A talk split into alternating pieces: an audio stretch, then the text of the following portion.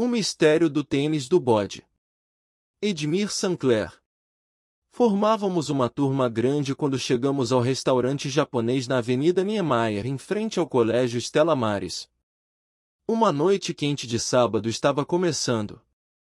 Nesse verão, a Casa Encantada tinha hóspedes ingleses, Jeff, Dave, Katrina e Helen.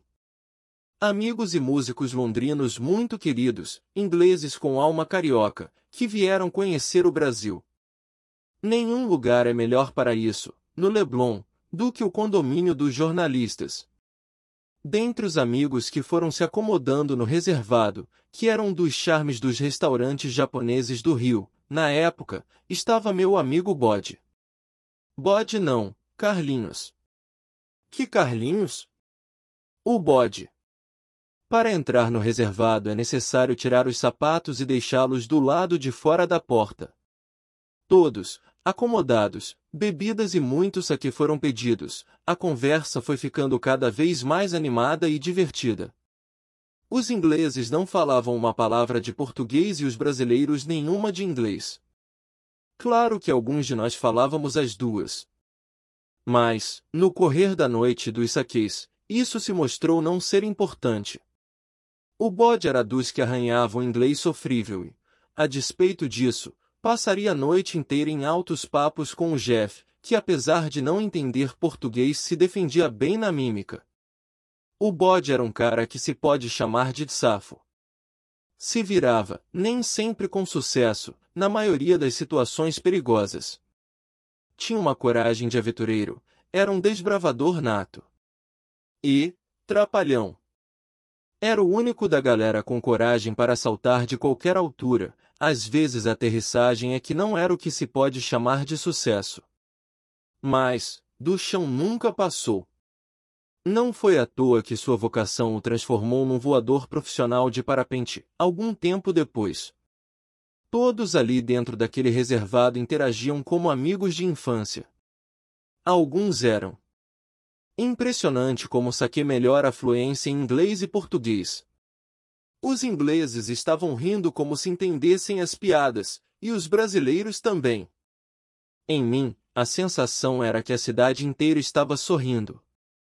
Eu estava morando em Londres desde o ano anterior e vim passar o carnaval no Rio de Janeiro trazendo os ingleses. O mito, meu parceiro musical e amigo de infância do Leblon, também morava em Londres e veio no mesmo bonde. Olhei em volta e todos ali naquele reservado me eram muito queridos. Minha irmã estava ali, rindo e transbordando alegria como sempre.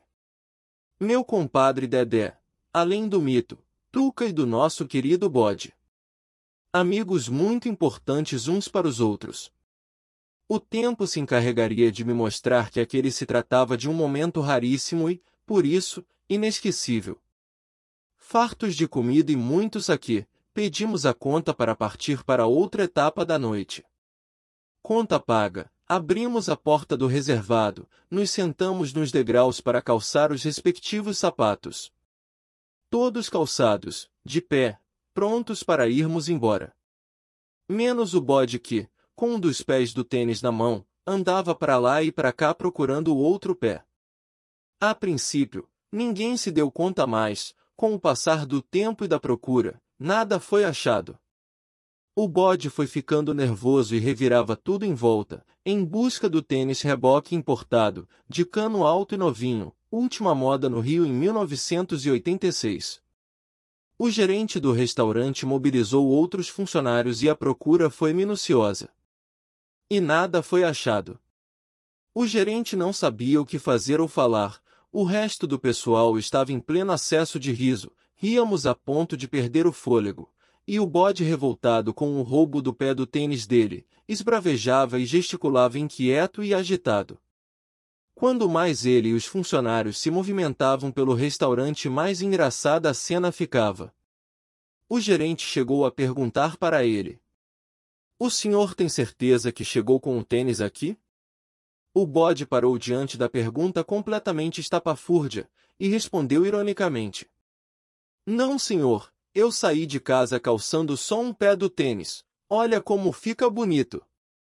E mostrou um pé calçado e o outro sem calçado. O gerente ficou constrangido e pediu desculpas pela pergunta leviana e concordou que aquilo não fazia o menor sentido. Era tão surreal a situação, que o bode e o gerente não aguentaram e começaram a rir também, afinal, quem roubaria apenas um pé de um tênis? Por fim, o gerente deu-lhe um cartão assinado e prometeu que, se o tênis não fosse encontrado, o restaurante o reembolsaria. O bode era um cara do bem e da paz, e quando estávamos nos dirigindo aos carros estacionados, ele já estava de bom humor e rindo junto com a gente. A imagem dele, naquela noite, caminhando com um pé calçado e o outro descalço é hilária e inesquecível. Coisas que só aconteciam com o bode. Bode não, Carlinhos. Que Carlinhos? O bode.